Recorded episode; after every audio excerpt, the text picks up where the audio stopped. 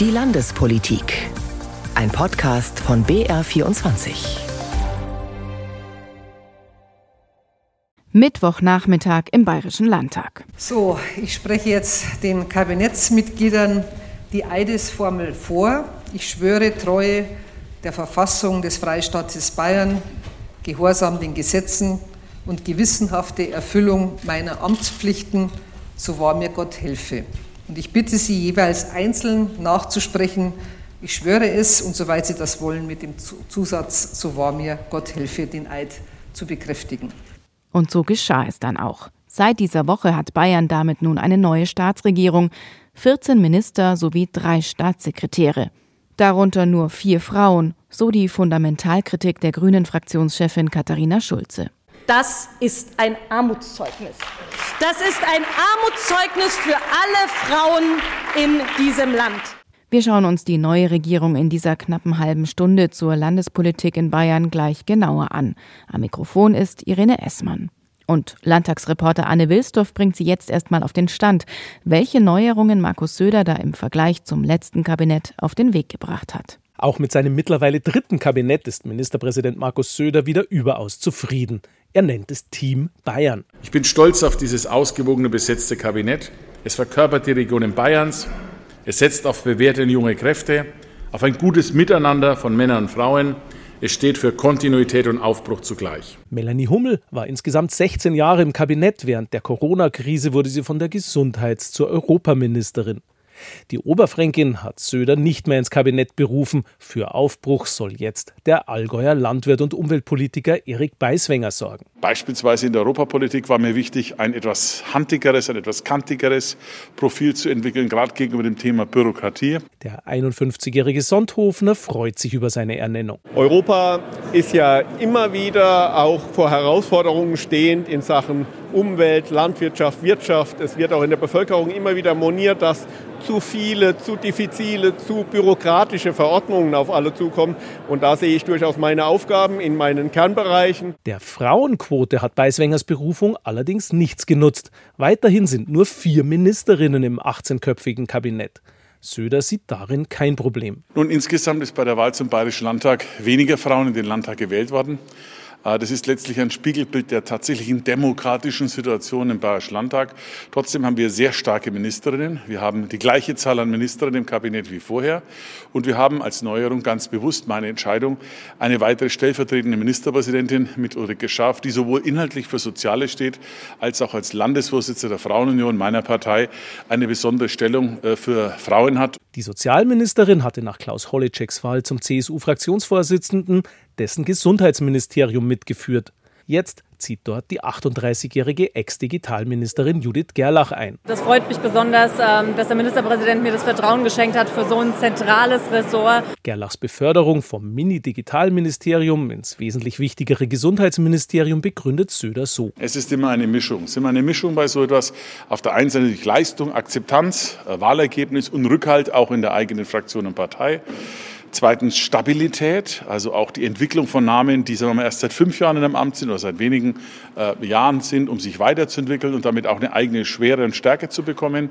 Außerdem will Ministerpräsident Söder, dass die Neuen im Kabinett Impulse liefern, wie etwa der bisher eher unauffällige CSU-Abgeordnete Martin Schöffel aus Kulmbach in der Strukturpolitik. Schöffel wird überraschend Finanzstaatssekretär. Also ich komme aus Oberfranken, bin 46 Jahre alt und äh, eben schon ein Mensch des ländlichen Raumes und setze mich dafür ein, dass Bayern in allen Regionen äh, gute Zukunftsperspektiven hat. Denn nicht in den Städten, in den Regionen gewinnt die CSU ihre Wahlen. Und was halt ganz wichtig ist, manch einer schmunzelt drüber, über das Thema Regionalproporz. Das Wort Proporz beschreibt falsch, was eigentlich Heimatverbundenheit heißt. Weil wir aus allen Regionen Vertreter im Kabinett haben wollen, das ist uns, glaube ich, gelungen. Die AfD nutzte die Debatte vor allem zu einer Kritik an der Migrationspolitik von Bund und Ländern. Ans neue Kabinett gerichtet, sagte Martin Böhm von der AfD. Zum Ende meiner Rede will ich es nicht versäumen, den heute berufenen Kabinettsmitgliedern im Namen unserer ganzen Fraktion eine glückliche Hand und viel Erfolg bei ihrem Schaffen zu wünschen. Gott mit Ihnen und wir alle gemeinsam für unsere bayerische Heimat. Dankeschön.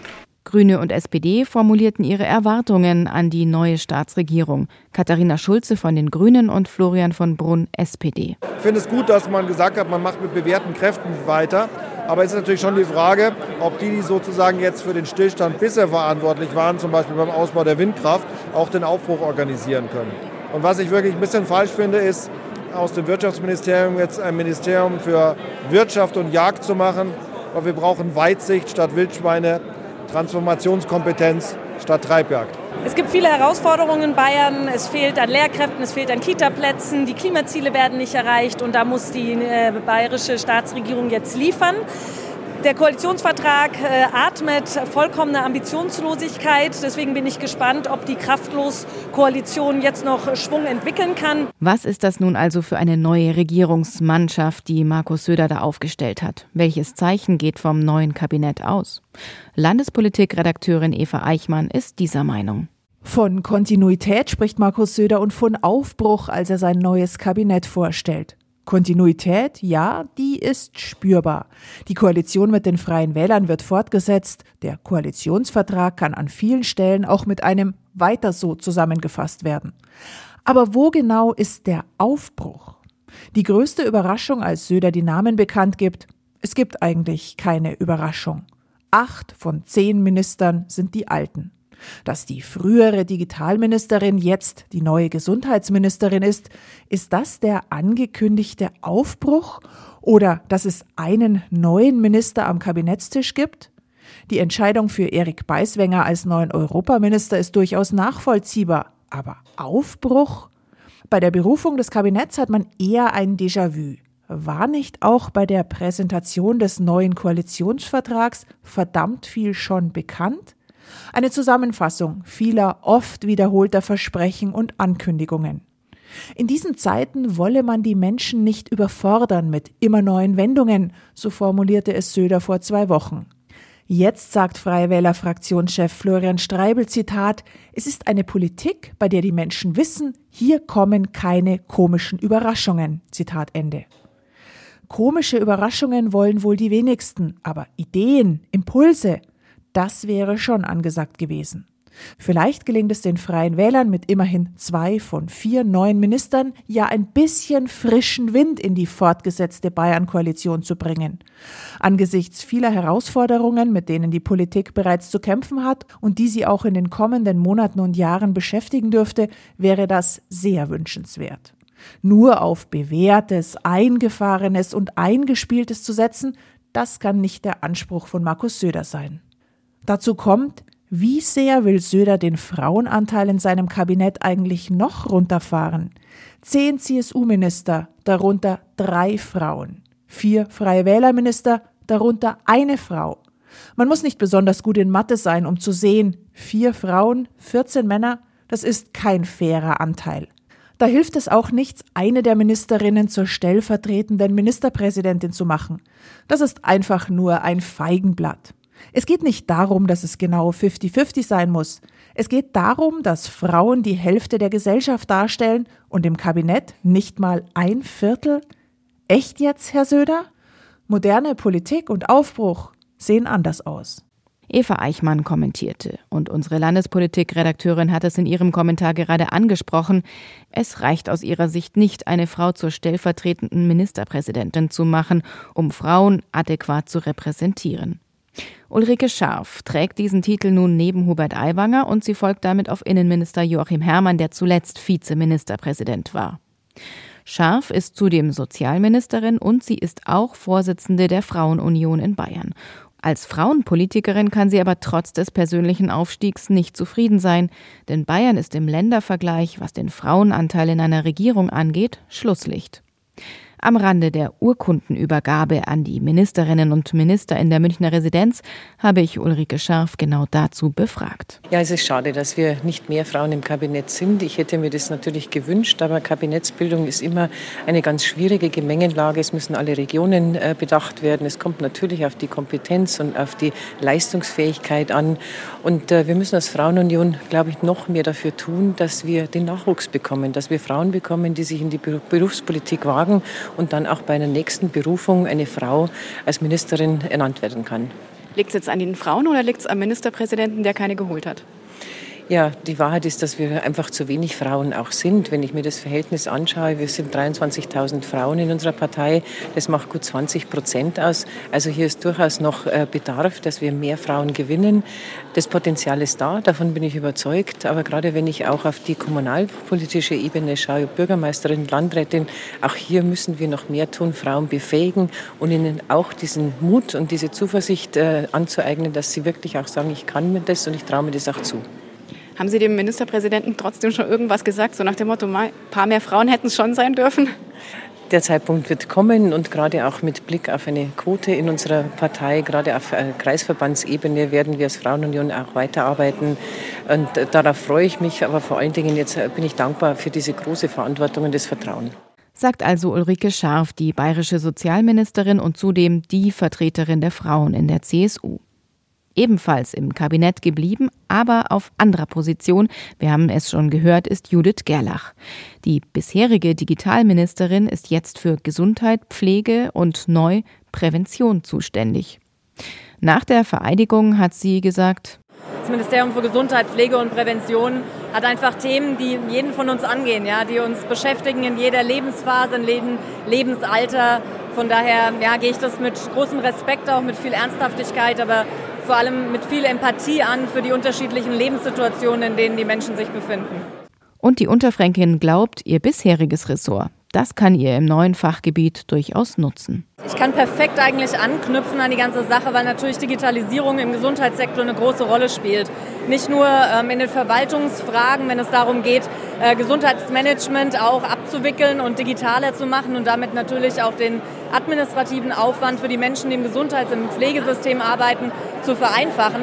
Es geht natürlich auch darum, ähm, technologische Innovationen in die Medizin mit reinzunehmen. Soweit die neue Gesundheitsministerin Judith Gerlach, die kein einfaches Ministerium übernimmt. Denn sie muss unter anderem die Krankenhausreform für Bayern managen und ein Rezept finden gegen die Personalsorgen in der Pflege. Ganz neu im Kabinett oder wie Markus Söder sagt, im Team Bayern, das ist der Europaminister. Der heißt Erik Beiswenger und er hat Melanie Hummel aus dem Amt verdrängt, die immerhin 16 Jahre lang Mitglied der Staatsregierung war. Rupert Waldmüller stellt Erik Beiswenger nun vor, den Mann aus dem Allgäu, der nun eine Art bayerischer Außenminister ist. Erik Beiswenger ist Stimmkreisabgeordneter des Stimmkreises Lindau-Sonthofen und sitzt seit 2013 für die CSU im Landtag. Dort hatte der 51-Jährige zuletzt die Funktion des stellvertretenden Vorsitzenden im Ausschuss für Umwelt- und Verbraucherschutz inne. Innerhalb der CSU ist er Mitglied des Fraktionsvorstandes und Bezirksvorsitzender der Mittelstandsunion in Schwaben. Der gebürtige Mannheimer und Wahlallgäuer ist gelernter Bankkaufmann und seit 1997 Biobauer. Gemeinsam mit seiner Frau betreibt betreibt Beiswenger einen Bergbauernhof im Bad Hindelanger Ortsteil Unterjoch im Oberallgäu. Seit November 2022 ist Beiswenger Präsident der Arbeitsgemeinschaft Bayerischer Bergbauern. Der Vater von zwei Söhnen ist unter anderem auch Mitglied im Alpwirtschaftlichen Verein, im Bayerischen Bauernverband und im Bayerischen Jagdverband. Beiswengers politische Schwerpunkte waren bislang Umwelt, Landwirtschaft und Tourismus. Auch kommunalpolitisch ist Beiswenger aktiv. Seit 2014 sitzt er für die CSU im Oberallgäuer Kreistag und ist seit 2017 CSU-Kreisvorsitzender. Vor Ort ist der Politiker innerhalb seiner Partei allerdings nicht unumstritten. Im Vorfeld der Landtagswahl 2018 musste er sich parteiintern einer Kampfabstimmung um den Posten des Direktkandidaten stellen. Bei der aktuellen Landtagswahl verhinderte nur ein Kompromiss eine erneute Kampfkandidatur gegen Beiswenger in seinem Stimmkreis. Fehlen nun noch zwei neue Minister und die kommen von den Freien Wählern. Anna Stolz ist jetzt Kultusministerin. Sie hat damit ja Michael Piazzolo abgelöst, unter dem sie im letzten Kabinett Staatssekretärin war. Jetzt ist sie, Anna Stolz, also die Chefin, einen Staatssekretär oder eine Sekretärin hat sie aber nicht mehr an ihrer Seite. Auch mit Anna Stolz konnte ich kurz nach ihrer Vereidigung sprechen. Frau Stolz, erstmal herzlichen Glückwunsch. Nicht als Staatssekretärin, sondern als Ministerin kommen Sie jetzt hierher mit welchem Gefühl? Ja, also natürlich freue ich mich heute sehr, aber ich weiß auch, dass es eine große Verantwortung ist, dieses Amt zu übernehmen. Und deswegen nehme ich es auch in großer Demut an. Ich habe jetzt fünf Jahre als Kultusstaatssekretärin arbeiten dürfen. Und deshalb weiß ich natürlich auch um die Herausforderungen in der Schulfamilie. Und insofern weiß ich, dass es eine große Verantwortung ist. Aber es ist auch eine große Ehre für den Freistaat Bayern, arbeiten zu dürfen. Welche drei Punkte packen Sie als erstes an? Also ganz entscheidend für mich ist natürlich das Thema Personalversorgung.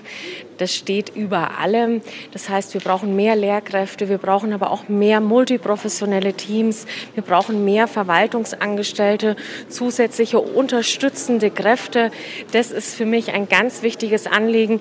Ich möchte gut für unsere Lehrkräfte und für die Schulfamilie sorgen und deshalb will ich sie auch entlasten. Mir ist wichtig, dass unsere Lehrkräfte mehr Zeit haben im Unterricht, mehr Zeit für die Schülerinnen und Schüler, weil ein Kernanliegen von mir ist, und da bin ich bei Punkt zwei, natürlich, dass wir unsere Schülerinnen und Schüler, unsere Kinder in ihren einzelnen unterschiedlichen Talenten ganz individuell fördern, dass sie, ich sage immer, jedes Kind ist anders, jedes Kind ist besonders und das ist gut so.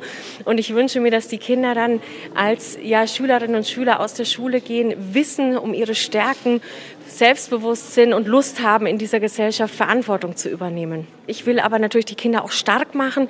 Ein gutes ähm, Thema zum Starkmachen ist für mich Sport und Bewegung. Deswegen habe ich ganz klar das Ziel, mehr Sport und Bewegung an die Schulen zu bringen. Bei den vielen Aufgaben, wie sehr hätten Sie einen Staatssekretär oder eine Staatssekretärin gebraucht? Also ich hätte mir das natürlich sehr gewünscht, das ist ganz klar. Aber es ist jetzt eine Frage der Organisation. Ich werde das jetzt auch ohne Staatssekretärin, ohne Staatssekretär hinbekommen. Muss da ein bisschen natürlich umorganisieren. Das werden wir jetzt die nächsten Tage auch im Ministerium intensiv besprechen. Und dann auch ein Stück weit werde ich natürlich delegieren müssen. Aber was mir ganz wichtig ist an der Stelle zu betonen, was mich in den letzten fünf Jahren ausgezeichnet hat, ist, dass ich sehr viel an den Schulen vor Ort war. Und ich will weiterhin an den Schulen vor Ort präsent sein, da eben hören, wo der Schuh drückt. Und dann ist da noch der neue Digitalminister, Fabian Mehring, ebenfalls von den Freien Wählern. Der hat zwar nur ein Mini-Ressort abbekommen, aber die Freien Wähler haben so zumindest ihr lautstark gefordertes viertes Ministerium rausverhandelt. Und auch der ehrgeizige Schwabe dürfte mit seinem Aufstieg ins Kabinett erst einmal zufrieden sein. Regina Kirschner mit einem Kurzporträt über Fabian Mehring. Fabian Mehring wollte unbedingt Minister werden. Das war nie ein Geheimnis. Und dass er nun sein Ziel erreicht hat, ist keine Überraschung. Bei den Freien Wählern wird Mehring als großes Talent wahrgenommen, als extrem ehrgeizig und selbstbewusst. Der Politikwissenschaftler, der an der Universität Augsburg promoviert hat, sitzt seit 2018 für die Freien Wähler im Landtag. Dort ist er als gewandter Redner mit klarer Kante zur AfD aufgefallen. In der Flugblattaffäre hat sich der 34-jährige Schwabe wie kaum ein anderer in der Partei ins Zeug gelegt, um Aiwanger zu verteidigen. Mehring gilt als Generalist, kann zu fast jedem Thema ad hoc druckreif sprechen und macht das auch gern. Der frühere parlamentarische Geschäftsführer mag das Rampenlicht und fällt schon durch seinen Kleidungsstil auf. Maßanzüge, gern in hellblau, extravagante Hemden und Schuhe. Auch in den sozialen Medien ist er quasi dauerpräsent. Er teilt seine Hochzeitsfotos, nimmt seine Follower mit in den Urlaub und postete gestern gleich ein Foto von seinem ersten Digitalministertreffen in Berlin. Mit dem Thema Digitalisierung hatte er bislang keine großen Berührungspunkte. Die neue Aufgabe sieht er als gewaltige politische Chance für sich selbst. Das Digitalministerium bezeichnet er als echtes Zukunftsministerium auch wenn es praktisch über keinen Etat verfügt, kaum Kompetenzen hat und seinen Glamour-Faktor abgeben musste. Denn die Filmförderung wandert in die Staatskanzlei. Und während sich die neuen Kabinettsmitglieder in den Ministerien langsam einfinden, gibt's schon den ersten Ärger. Der Grund, der ein oder andere Ressortzuschnitt. Konkret die Jagd. Dieses Themenfeld ist vom Landwirtschaftsministerium in Hubert Aiwangers Wirtschaftsministerium gewandert und viele Beobachter gehen davon aus, dass das damit zu tun haben dürfte, dass Aiwanger selbst passionierter Jäger ist. Nun aber zum Ärger. Der Bund Naturschutz traut dem neuen Jagdminister Aiwanger nicht und hat deshalb einen Brandbrief an Markus Söder geschrieben. Was genau die Sorge der Naturschützer ist und wie Hubert Aiwanger auf den Brandbrief reagiert hat, das berichtet Arne Wilsdorf. Jagdminister Hubert Aiwanger ärgert sich heftig über den Bund Naturschutz. Als völlig falsches Signal und Zäsur in der bayerischen Natur- und Umweltpolitik hatte dessen Landesvorsitzender Richard Mergner in einem Brandbrief an Ministerpräsident Söder die Verlagerung der Zuständigkeit für Jagd und Staatswald in Aiwangers Wirtschaftsministerium kritisiert. Söder soll sich deshalb unmissverständlich für den im Waldgesetz festgelegten Grundsatz Wald vor Wild und eine effektive Jagd einsetzen. Aiwanger meint, Also ich habe selber eine Jagd gepachtet bei mir zu Hause und wir haben in der dritten Generation eine Gemeindejagd und haben hier die Zustimmung der Grundbesitzer und dort passt es. Also ich brauche mir von einem Herrn Mergner keine Tipps geben zu lassen, wie man richtig jagt. Äh, der soll selber den Jagdschein machen, soll rausgehen, dann wird vielleicht alles besser. Merkner bezweifelt, dass der passionierte Jäger Aiwanger als neuerdings zuständiger Minister für den Staatswald und die Jagd die vielfach überhöhten Wildbestände wie im Gesetz gefordert tatsächlich reduziert. Vor allem stört sich Mergner an der Aussage Aiwangers, Zitat, eigentumsfeindliche Ökoideologen würden dagegen sticheln, dass mit ihm ein Landwirt und Waldbauer mit Ahnung von der Sache für Wald und Jagd zuständig sei. Tonfall und Inhalt der Attacke von Hubert Aiwanger auf den sorgenvollen Brief des Bund Naturschutz zu Wald und Jagd sind eines stellvertretenden Ministerpräsidenten unwürdig. Wer das Eigentum, auch das Waldeigentum schützen will, muss eine gute Jagd machen und er muss dafür sorgen, dass die Klimakrise verhindert wird, damit der Wald zu einem Mischwald umgebaut werden kann und auch in Zukunft noch Erträge liefert. Denn, so Mergner, der Bund Naturschutz sei selbst Waldeigentümer und sorge sich genauso wie zigtausende Waldbesitzerinnen und Waldbesitzer in Bayern um seinen Wald. Und dieser leide nun mal stark unter den Folgen der Klimakrise und drohe den vielfach zu hohen Wildbeständen zum Opfer zu fallen. Das neue Kabinett ruckelt sich nun also zurecht. Einige Abteilungen müssen umziehen und auch die Oppositionsparteien müssen ihren Platz erst wieder neu definieren und finden. Eine Partei allerdings, die spielt im Maximilianeum jetzt keine Rolle mehr. Die FDP, denn sie ist bei der Landtagswahl an der 5-Prozent-Hürde gescheitert. Wie aber soll es jetzt weitergehen für die Liberalen? Darüber debattierte die FDP an diesem Wochenende beim Landesparteitag in Amberg. Gestern wählten die Delegierten einen neuen Landesvorstand und da hätte einer dem bisherigen Landeschef Martin Hagen fast einen Strich durch die Rechnung gemacht. Regina Kirschner. Überraschend kommt es auf dem FDP-Parteitag in Amberg zur Kampfkandidatur. Albert Dün, der frühere Landeschef, tritt gegen Amtsinhaber Martin Hagen an. Dün fordert mehr Kritik aus Bayern heraus in Richtung Berlin. Wenn ihr mich wählen solltet, dann werdet ihr öfter was hören aus dem Bundesvorstand, weil dann bin ich ja geladen als Landesvorsitzender. Und ganz ehrlich, dann werde ich den Leuten in den Arsch treten. Ich habe die Schnauze gestrichen voll. Der Bundes-FDP nicht nur Kontra geben, sondern im Team arbeiten. Das will der zweite Bewerber, der Amtsinhaber Martin Hagen. Am Ende setzt er sich gegen Dün recht knapp durch mit 28 Stimmen Vorsprung. Ich trete nicht an, um unseren Parteifreunden in Berlin in den Arsch zu treten. Ich trete heute an, um gemeinsam mit unseren Parteifreundinnen und Freunden in Berlin am Wiederaufstieg der bayerischen FDP zu arbeiten. An Hagens Seite soll künftig die Bundespolitikerin Katja Hessel aus Nürnberg stehen. Sie wird zur Co-Vorsitzenden gewählt, ohne Gegenkandidaten. In einer Doppelspitze sieht die Staatssekretärin in Lindners Bundesfinanzministerium viele Vorteile. Martin Hagen war jetzt das landespolitische Gesicht der letzten fünf Jahre. Ich habe die Kompetenz in der Wirtschafts-, in der Finanzpolitik. Ich habe die Kontakte zu Berlin. Und ich glaube, das zeigt dann auch in so außergewöhnlichen Zeiten, und wir stehen gerade wieder in Bayern vor sehr schwierigen Zeiten, dass du alle Ressourcen, die du hast, gut zusammenlegen musst. Und deswegen diesmal eine Doppelspitze. Ihre Kernaufgabe werde sein, die Bundespolitik der FDP zu erklären und zu bewerben. Und mit dem Beitrag von Regina Kirschner zum FDP-Parteitag in Amberg endet der Blick auf die Landespolitik in dieser Woche. Einen schönen Sonntag noch wünscht Irene Essmann.